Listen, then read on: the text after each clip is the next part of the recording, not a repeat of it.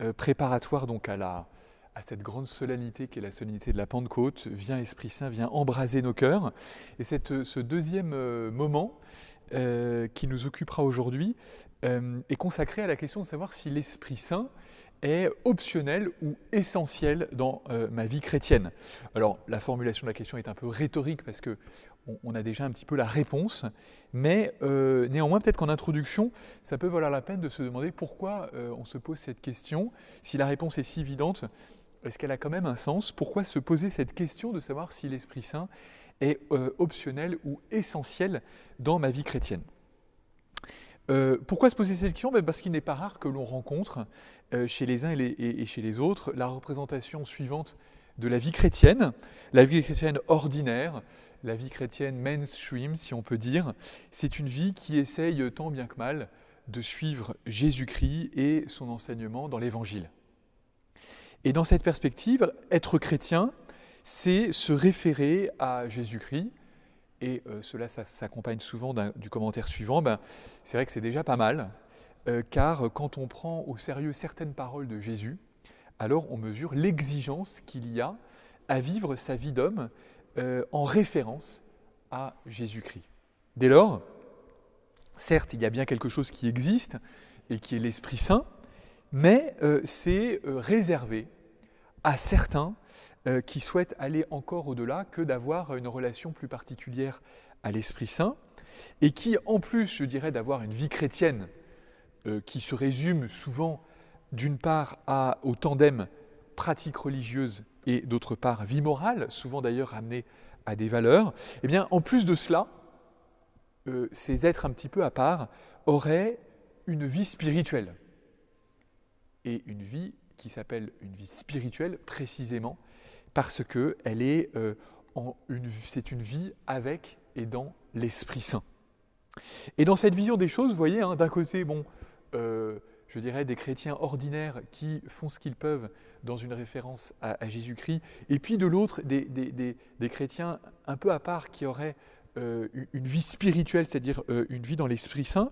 Ben, vous voyez que dans cette, vie des dans cette vision des choses, l'Esprit Saint est un plus pour une élite, d'autant que à l'action de l'Esprit Saint euh, sont associés ce que l'Église, à la suite de Saint Paul, appelle des charismes, un terme d'origine grecque euh, qui signifie des, dons particuliers, des faveurs spéciales, des dons un peu particuliers, donc qui, il faut le reconnaître, euh, ne sont clairement pas le fait de tous.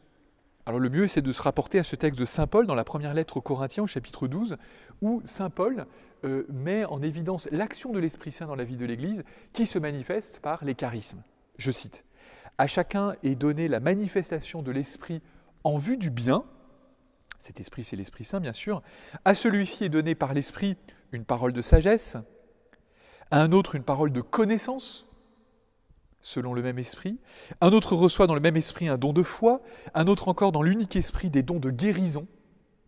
À un autre est donné d'opérer des miracles, à un autre de prophétiser, à un autre de discerner les inspirations, à l'un de parler diverses langues mystérieuses, à l'autre de les interpréter, mais celui qui agit en tout cela, c'est l'unique et même esprit, il distribue ses dons comme il le veut à chacun en particulier.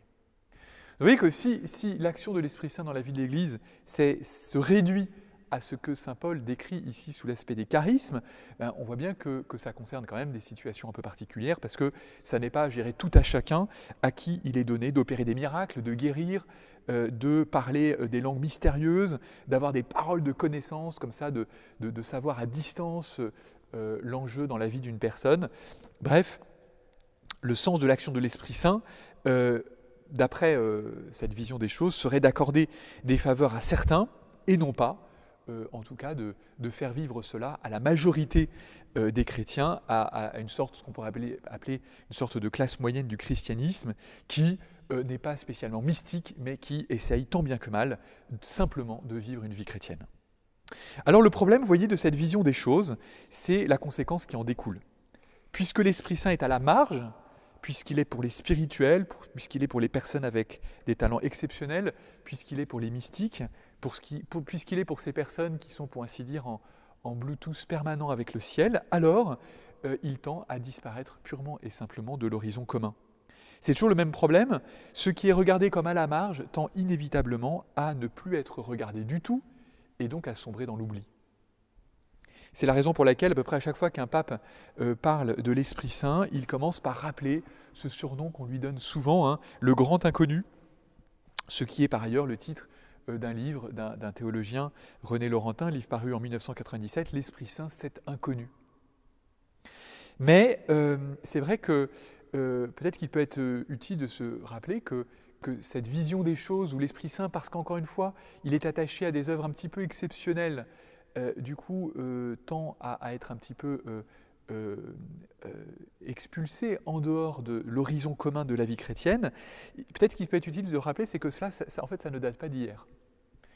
ça ne date pas d'hier que l'Esprit Saint soit un inconnu, cela remonte à vrai dire au tout début de euh, l'Église, euh, de, de, l'œuvre de l'évangélisation, puisqu'on en trouve un témoignage dans les Actes des Apôtres. C'est d'ailleurs un texte qui a été euh, lu récemment dans la liturgie. Nous sommes au, au, chapitre 19 des Actes des Apôtres. Saint Paul arrive dans la ville d'Éphèse, cette ville qui se trouve dans l'actuelle Turquie, sur, sur, la côte ouest, sur la mer Égée. et apparemment, quand il arrive à Éphèse, il y a déjà eu un, un premier passage de, la foi chrétienne dans cette ville, puisque quand il arrive, euh, Saint Paul, euh, Saint Luc le note, trouve euh, déjà quelques disciples, c'est-à-dire quelques chrétiens. Après avoir échangé avec eux, il leur pose cette question, je cite les Actes des Apôtres, chapitre 19, verset 2, il leur demanda, hein, Saint Paul, Lorsque vous êtes devenus croyants, avez-vous reçu l'Esprit Saint? Et ses disciples lui répondent, ils lui répondirent, Nous n'avons même pas entendu dire qu'il y a un Esprit Saint. Donc vous voyez, ça ne date pas d'hier euh, que l'Esprit Saint soit euh, un peu l'absent de l'horizon de la vie chrétienne. Deux choses peut-être à retenir de cette scène, qui prend donc place au tout début de l'évangélisation. Cette réponse, finalement, beaucoup de chrétiens pourraient la faire. Ah bon, il fallait recevoir l'Esprit Saint, mais c'est parce qu'il y a un Esprit Saint? Et ensuite, euh, le deuxième élément à retenir, c'est que pour Saint Paul, il est clair que les disciples avec lesquels il parle et, dont il constate qu'ils ne connaissent pas l'Esprit Saint, ce ne sont pas des disciples de catégorie supérieure ou des initiés à des sommets hors d'atteinte pour le commun des mortels. Non, ce, sont des disciples, pourrait-on dire, lambda, ce sont tout simplement des chrétiens. Et à eux, euh, Saint Paul, évidemment, euh, se donne comme mission de leur donner l'Esprit Saint parce que euh, cela euh, est considéré par lui comme étant essentiel dans leur identité de disciples du Christ. Et la question qui se pose donc euh, à nous est la suivante. En quoi est-il essentiel pour notre vie chrétienne d'être en contact avec l'Esprit Saint? En quoi ce dernier est-il essentiel et non pas simplement optionnel? Et pour répondre à cette question, je, voudrais suivre les, quatre grandes subdivisions du catéchisme de l'Église catholique qui, comme vous le savez peut-être, distingue quatre dimension de l'identité chrétienne, de l'être chrétien. La première dimension, euh, c'est celle de la foi, de la profession de la foi. Parce que être chrétien, c'est avoir un credo. Euh, la deuxième dimension de la vie chrétienne, puisque évidemment avoir un credo ne, ne suffit pas pour faire un chrétien, la deuxième dimension de la vie chrétienne, c'est la célébration de cette foi. C'est tout ce qui va concerner la vie des sacrements, ce que euh, ordinairement on appelle la pratique religieuse.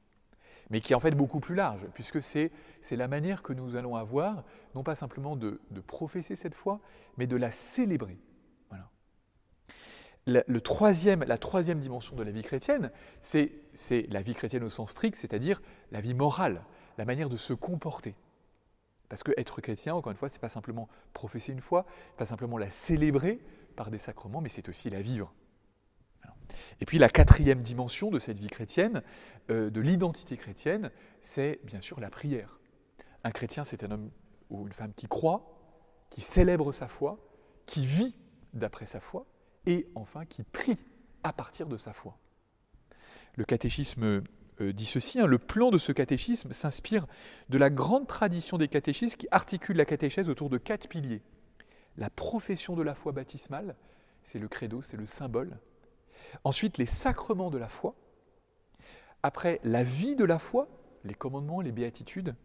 Et enfin, la prière du croyant et surtout le Notre Père. Il sera impossible, dans le temps qui nous est imparti, de dire tout ce qui, dans chacune de ces grandes subdivisions, a trait au caractère essentiel de l'Esprit Saint dans la foi et la vie chrétienne, mais on peut retenir à chaque fois quelques éléments prépondérants. Premier euh, aspect, donc, l'Esprit Saint, donc essentiel dans la profession de la foi chrétienne. Alors, euh, cet aspect essentiel se voit euh, au moins à, deux, à deux aspects.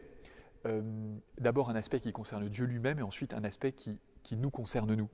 D'abord, quant à l'identité de Dieu lui-même, c'est clair, puisque Dieu est Trinité, l'Esprit Saint a beau être la dernière des trois personnes, il n'en est pas moins l'une de ces trois personnes, qui sont Dieu. Sans l'Esprit Saint, Dieu ne serait pas Trinité et donc il ne serait pas Dieu. Euh, on peut lire peut-être un extrait ici du catéchisme de l'Église catholique. Avant sa Pâque, Jésus annonce l'envoi d'un autre paraclet, d'un autre défenseur, sous-entendu un autre défenseur que lui-même, et qui est l'Esprit Saint. À l'œuvre depuis la création, ayant jadis parlé par les prophètes, il sera maintenant auprès des disciples et en eux pour les enseigner et les conduire vers la vérité tout entière.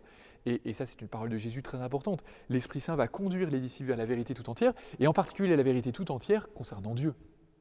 Parce qu'au terme de la révélation, euh, les disciples comprennent que la vérité tout entière sur Dieu, c'est que Dieu est Père et Fils et Saint-Esprit. L'Esprit Saint est ainsi révélé comme une autre personne divine par rapport à Jésus et au Père. C'est très important de se dire que l'Esprit Saint, parce que quand on entend le mot esprit, on pense à quelque chose d'un peu vague, d'évanescent, et en tout cas d'impersonnel. Voilà, c'est un esprit, euh, c'est un petit peu une sorte de, d'éléments comme ça, euh, volatiles, euh, un peu gazeux, et en tout cas, ça renvoie pas tout de suite à une personne. Or, d'après la foi chrétienne, l'Esprit Saint est une personne. Régulièrement dans les actes des apôtres, il y a cette mention, l'Esprit Saint a parlé, il a dit, il a dit ceci. Mais attendez, il n'y a que les personnes qui parlent, pas les esprits comme ça. Non. Euh, au sens un petit peu anonyme du terme. Non, non, là, là c'est vraiment euh, euh, la révélation, c'est que l'Esprit Saint est une personne, et, si vous voulez, en Dieu, qu'il soit deux ou trois personnes, ça fait un changement essentiel. Un changement essentiel. Dieu est trinité de trois personnes, il est communion de, ces trois personnes, et, donc par conséquent, l'Esprit Saint appartient à la plénitude de l'identité de Dieu. L'origine éternelle de l'Esprit se révèle dans sa mission temporelle. L'Esprit Saint est envoyé aux apôtres et à l'Église aussi bien par le Père au nom du Fils que par le Fils en personne, une fois retourné auprès du Père. Ce sera le sens de la Pentecôte demain. L'envoi de la personne de l'Esprit après la glorification de Jésus révèle en plénitude le mystère de la Sainte Trinité. Donc ça, c'est pour l'identité de Dieu. Maintenant, quant à la profession de la foi, c'est-à-dire de notre côté, de notre côté, euh, c'est sûr que euh, euh, peut-être que nous n'en avons pas conscience, mais, là aussi les textes de l'Écriture sont là pour nous le rappeler. Vous savez ce qui est au cœur de la profession de la foi chrétienne? Et Bien sûr, c'est la profession euh, de, la foi en Jésus-Christ, mais professer notre foi en Jésus-Christ, c'est professer que, Jésus-Christ est Dieu, et dire qu'il est Dieu, c'est dire qu'il est Seigneur, puisque c'est l'autre nom de Dieu dans la Bible, il, est Seigneur. dire de Jésus qu'il est Seigneur, eh bien ça, c'est l'œuvre de l'Esprit Saint. C'est un, texte célèbre de Corinthiens. Hein. Euh, Saint Paul, euh, toujours la première aux Corinthiens, toujours au chapitre 12, 1 Corinthiens 12, 3. Personne n'est capable de dire Jésus est Seigneur, sinon dans l'Esprit Saint. Or, nous sommes d'accord, dire que Jésus est Seigneur, c'est dire le cœur de la foi chrétienne. On peut dire qu'il y a, pour ainsi dire, en tout cas deux cœurs, en tout cas deux poumons de la foi chrétienne. D'abord, euh, l'affirmation que Dieu est Trinité, et ensuite l'affirmation que Jésus est Dieu, qu'il est Seigneur. Et cela, cela, nous ne pouvons pas le faire si l'Esprit Saint n'est pas en nous. Euh, le catéchisme commente hein, euh, de la manière suivante. On ne peut croire en Jésus-Christ sans avoir part à son esprit. C'est l'Esprit Saint qui révèle aux hommes qui est Jésus. Car nul ne peut dire Jésus est Seigneur que sous l'action de l'Esprit Saint. L'Esprit de tout jusqu'aux profondeurs de Dieu. Nul ne connaît ce qui concerne Dieu, sinon l'Esprit de Dieu. Et c'est parce que nous participons à cet Esprit de Dieu, par notre acte de foi, que nous pouvons avoir accès à cette profondeur de Dieu qu'il est Trinité et, que Jésus est Seigneur. Et, nous, nous, pouvons y avoir accès que parce que euh, nous avons accès à l'esprit même de Dieu. De même que, si vous voulez, c'est notre esprit à nous qui nous permet de, nous connaître nous-mêmes, euh, parce que c'est vrai qu'en général, on est les mieux placés pour nous connaître nous-mêmes. Eh bien, de même, euh, c'est l'esprit de Dieu qui connaît Dieu, et, nous, par, notre profession de la foi, nous connaissons Dieu, et donc, cela signifie que, par conséquent, nous, participons à cet esprit de Dieu qui permet d'y accéder. Dieu seul connaît Dieu tout entier, nous croyons à l'Esprit Saint parce qu'il est Dieu. Donc à la fin, si vous voulez, euh, peut-être ce qu'on peut retenir de ce premier moment, c'est que l'Esprit Saint est, celui en qui nous croyons, étant donné que nous croyons en Dieu et que Dieu est Trinité et que euh, dans cette Trinité il y a l'Esprit Saint. Si l'Esprit Saint est Dieu, euh, effectivement, nous avons à croire en lui. C'est pour ça qu'il est dans le credo, je crois en l'Esprit Saint, qui est Seigneur et qui donne la vie. donc il est d'un côté l'objet de notre foi, et encore une fois, euh, euh, cet acte de foi ne peut s'adresser qu'à Dieu. Euh, la foi au sens strict ne, peut porter que sur Dieu. Elle peut pas, on ne peut pas avoir foi en, un être inférieur à Dieu. on peut avoir confiance, évidemment, et on doit avoir confiance. Mais, ce n'est pas la foi au sens strict. La foi ne s'adresse qu'à Dieu. Et par conséquent, elle ne peut s'adresser qu'au Père, elle ne peut s'adresser qu'au Fils, elle ne peut s'adresser qu'à l'Esprit Saint. Donc l'Esprit Saint est indissociablement celui en qui on croit et celui par lequel nous croyons. Il est à la fois le destinataire de notre foi, mais il est aussi l'opérateur. Il est aussi celui qui fait que, en nous, cet acte de foi est possible. Encore une fois, nul ne peut dire Jésus est Seigneur s'il n'est pas dans l'Esprit Saint. Ça, c'était pour, pour, le premier moment concernant donc la profession de la foi. Pour le deuxième moment, concernant la célébration de la foi, c'est vrai que la célébration du mystère chrétien, du mystère de la foi, a pour finalité, euh, vous savez, notre sanctification. Si vous voulez, on célèbre euh, c'est le sens un peu de la communion des saints, quand il est question de cela dans, le credo. C'est la communion euh, des choses saintes, des personnes saintes et des choses saintes, parce que c'est en étant en contact de ces réalités saintes que sont les mystères de la foi que, nous-mêmes, nous sommes sanctifiés, nous sommes rendus saints. Et, voilà la, finalité de, l'œuvre euh, de Dieu à travers tout ce qu'on va appeler l'économie sacramentelle, c'est-à-dire toute la dispensation du mystère du Christ à travers les sacrements, cette la finalité, c'est la sainteté. La sainteté de ceux qui reçoivent ces sacrements. Euh, sacrement, sacré, saint, tout ça, ça, va ensemble. Et donc, la célébration du mystère chrétien a pour finalité notre sanctification. Tous les sacrements sont là pour nous conformer à la sainteté de Dieu, pour nous faire participer à son œuvre de sanctification. Or, le Saint-Esprit est euh, le sanctificateur par excellence. C'est celui qui, qui, est envoyé par Dieu pour euh, achever, pour réaliser cette œuvre de sanctification de l'humanité. Il est l'Esprit Saint et il est donc par conséquent l'Esprit sanctificateur. Cette sanctification euh, est matérialisée donc de, différentes manières, mais euh, un, un, des signes forts de cette œuvre de sanctification, c'est l'onction d'huile. Alors c'est vrai que c'est compliqué avec cette histoire d'onction d'huile parce que, parce que si vous voulez, c'est un élément qui a complètement disparu de notre culture. Notre culture, ne, sauf, sauf pour des raisons euh, de relaxation ou thérapeutiques éventuellement, euh, on procède à des onctions d'huile. Mais, mais, mais, mais c'est un problème que ça ait disparu de notre culture parce que c'est essentiel pour, pour comprendre qui nous sommes, puisque si nous sommes chrétiens, euh, eh bien ça veut dire que nous portons le nom, un nom qui, qui est lié à l'onction d'huile, puisqu'on le sait, hein, chrétien, c'est celui qui a reçu euh, euh, ben, une, onction d'un saint crème, d'une huile. Et, donc il appartient à notre nom même que nous ayons reçu cette, onction. À la suite du Christ, qui lui-même, Christ signifiant oint, euh, et, qui est la traduction de Messie. C'est celui qui a, reçu l'onction. et donc, l'onction symbole de l'Esprit Saint, c'est le signe justement que, l'Esprit Saint est là pour, réaliser en nous cette œuvre de sanctification. Donc vous pourrez aller voir le numéro 695 du catéchisme de l'Église catholique qui, qui, parle de ce symbolisme de l'onction d'huile qui est significatif de l'Esprit Saint jusqu'à en devenir euh, le synonyme. C'est très beau dans le rite de la confirmation, là aussi ce lien, mais c'est aussi déjà présent dans le baptême, puisque le baptême comprend un rite euh, d'onction. Et, euh, et, donc là aussi, hein, il y va de notre identité, puisque de même que Jésus n'est pas simplement Jésus, mais Jésus-Christ, c'est-à-dire celui qui, a reçu l'onction, de même nous, nous ne sommes pas simplement euh, euh, encore une fois, christianistes ou disciples de... Non, nous sommes chrétiens. C'est-à-dire qu'à la suite du Christ, nous vivons de cette onction et, reçu le jour du baptême et confirmé le jour précisément de notre confirmation. Euh, et, c'est ce qui fait de nous vraiment la plénitude, c'est ce qui contribue à la plénitude de notre identité. Dans l'initiation chrétienne, hein, elle est le signe sacramentel de la confirmation, appelée justement dans les églises d'Orient chrismation. Voilà. Mais pour en saisir toute la force, il faut revenir à l'onction première accomplie par l'Esprit Saint, celle de Jésus. Christ signifie oint de l'Esprit de Dieu. Et le oint par excellence, c'est euh, Jésus-Christ.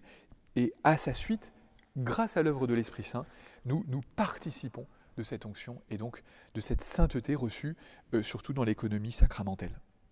Ça, c'était donc pour ce deuxième moment. Pour le troisième moment, hein, l'Esprit Saint, euh, désormais acteur essentiel, protagoniste de notre vie chrétienne, hein, encore une fois, profession, célébration, désormais vie. Euh, L'Esprit Saint, donc, euh, pour comprendre que l'Esprit Saint soit un acteur essentiel de notre vie chrétienne, il faut se rappeler le sens de la vie morale pour un chrétien. Évidemment, comme toute vie morale, le, sens de la vie morale pour un chrétien, c'est de faire le bien et de devenir bon soi-même. Euh, mais ça n'est pas suffisant, parce que ça, pour caractériser la vie morale chrétienne, que ça, je dirais, c'est c'est générique pour, pour, toute vie morale. Non, ce qui, ce, qui, ce qui est caractéristique de la vie morale chrétienne, c'est que c'est une vie morale qui consiste à vivre comme le Christ, à vivre du Christ, qui pour nous est, est, est le, qui est le, la vie morale personnifiée. Voilà. Euh, et donc vivre euh, du Christ, c'est acquérir son identité de fils de Dieu, sauf que nous, nous, nous ne l'avons pas euh, par nature, on a à l'acquérir et à l'acquérir par un mode qui existe euh, un mode usuel qui permet d'acquérir une filiation que nous n'avons pas au départ et, qui est donc l'adoption. Nous, nous sommes euh, des enfants adoptés euh, et, cette adoption se fait grâce à l'Esprit Saint. Et donc c'est en vertu de cette action de l'Esprit Saint qui, qui fait que, que, nous sommes, que nous devenons par adoption ce que nous ne sommes pas par nature, à savoir enfants de Dieu. Eh c'est cet Esprit Saint qui va être l'opérateur de cette adoption et donc l'opérateur de ce que nous sommes et de ce que nous sommes appelés à vivre. Je cite Saint Paul, hein, cette fois-ci dans la lettre aux Galates, Galates pardon, au chapitre 4. Lorsqu'est venue la plénitude des temps, Dieu a envoyé son Fils, né d'une femme et soumis à la loi de Moïse, afin de racheter ceux qui étaient soumis à la loi, et pour que nous soyons adoptés comme fils. Il faudrait ajouter comme fille. Et voici la preuve que vous êtes des fils. Dieu a envoyé l'Esprit de son Fils dans nos cœurs, et cet esprit crie Abba, c'est-à-dire Père. Ainsi, tu n'es plus esclave, mais fils. Et puisque tu es fils, tu es aussi héritier, c'est l'œuvre de Dieu. Alors, il y a un passage parallèle, euh, toujours de Saint Paul, dans la lettre aux Romains, cette fois-ci, au chapitre 8. En effet, tous ceux qui se laissent conduire par l'Esprit de Dieu, ceux-là sont fils de Dieu. Et ce qui est beau dans ce passage, c'est qu'il y a le lien entre ce que nous sommes et ce que nous sommes appelés à vivre.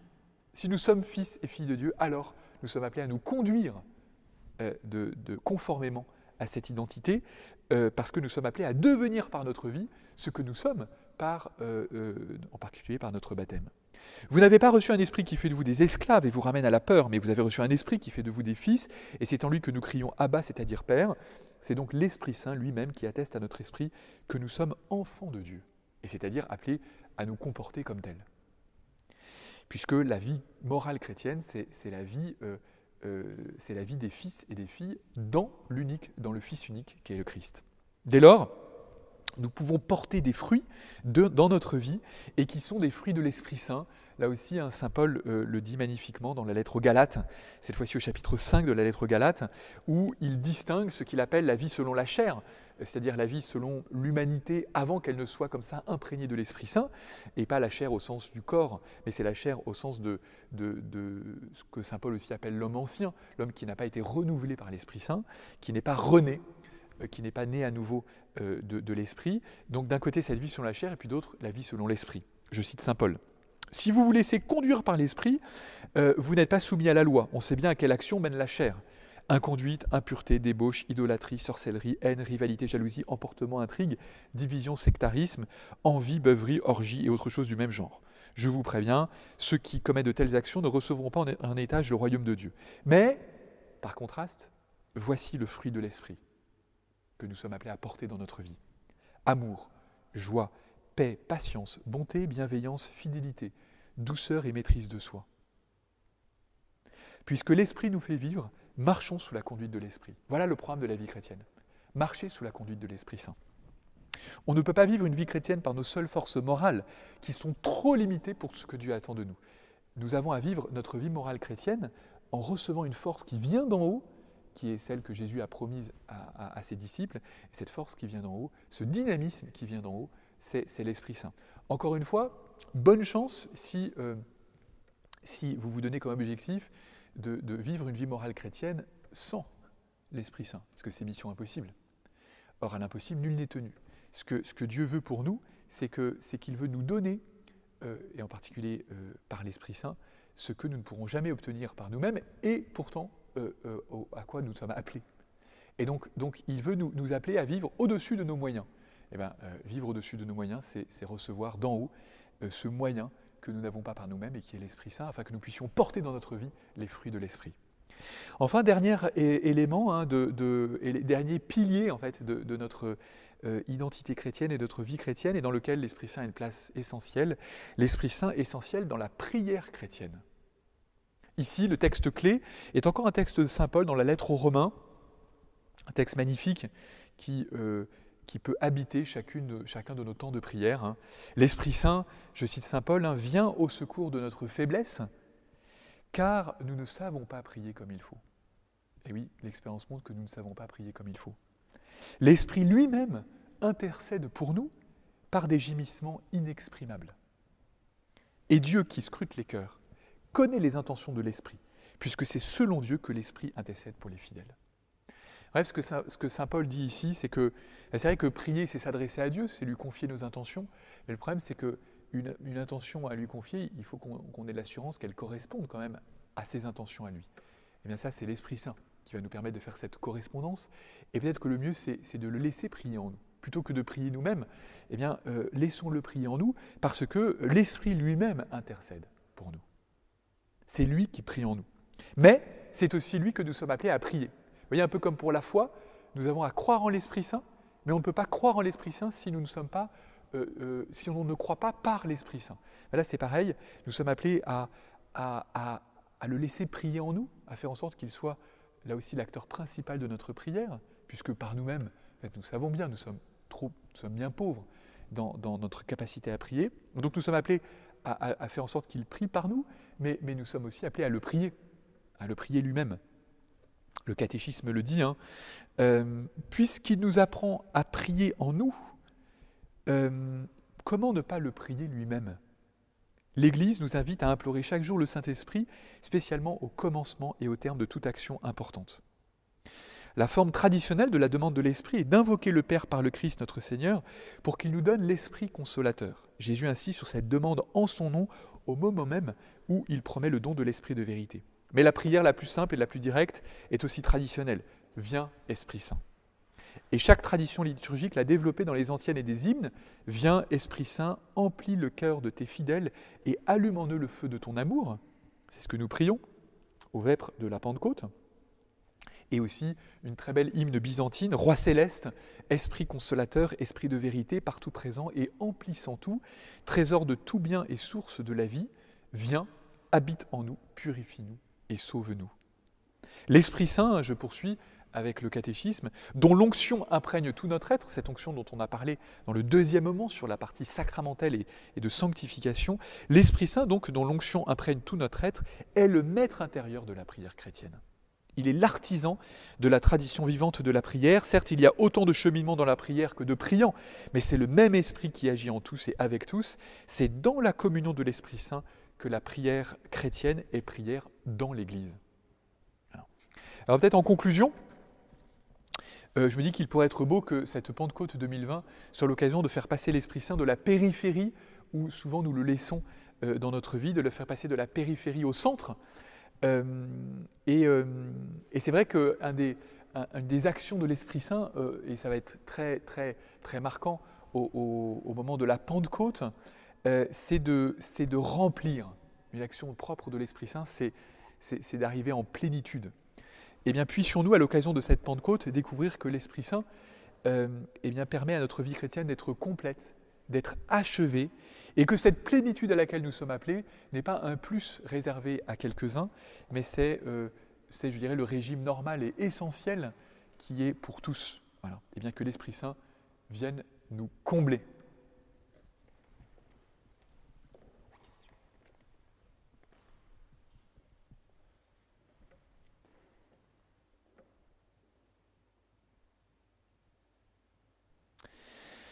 Alors, euh, question qui, sont posées, hein, euh, qui a été posée, là, peut-on euh, espérer un fruit de l'Esprit Saint si volontairement on décide, pour une raison X ou Y, de ne plus aimer une personne Eh bien, c'est quand même difficile.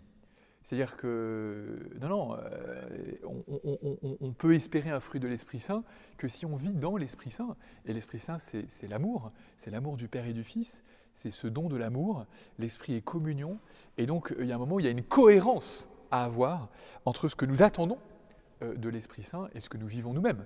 Euh, pardonne-nous nos offenses comme nous pardonnons à ceux qui nous ont donné. Ben, clairement, si on ne pardonne pas, euh, on aura des difficultés à recevoir le pardon. Et donc, non, on ne peut pas espérer un fruit de l'Esprit Saint si, on décide de ne plus aimer, étant donné encore une fois que, c'est, comme le dit Saint Paul par ailleurs, c'est contrister l'Esprit Saint. Fait.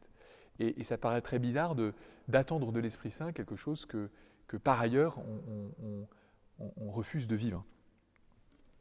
Euh, et euh, je tiens simplement à vous redire que les prières à l'Esprit Saint euh, sont sur le site. N'hésitez pas à profiter de, cette, de cette Pentecôte 2020 pour élargir votre, votre champ, de, votre réservoir de prières à l'Esprit Saint, afin de pouvoir l'invoquer ordinairement et quotidiennement comme euh, notre vie chrétienne le demande.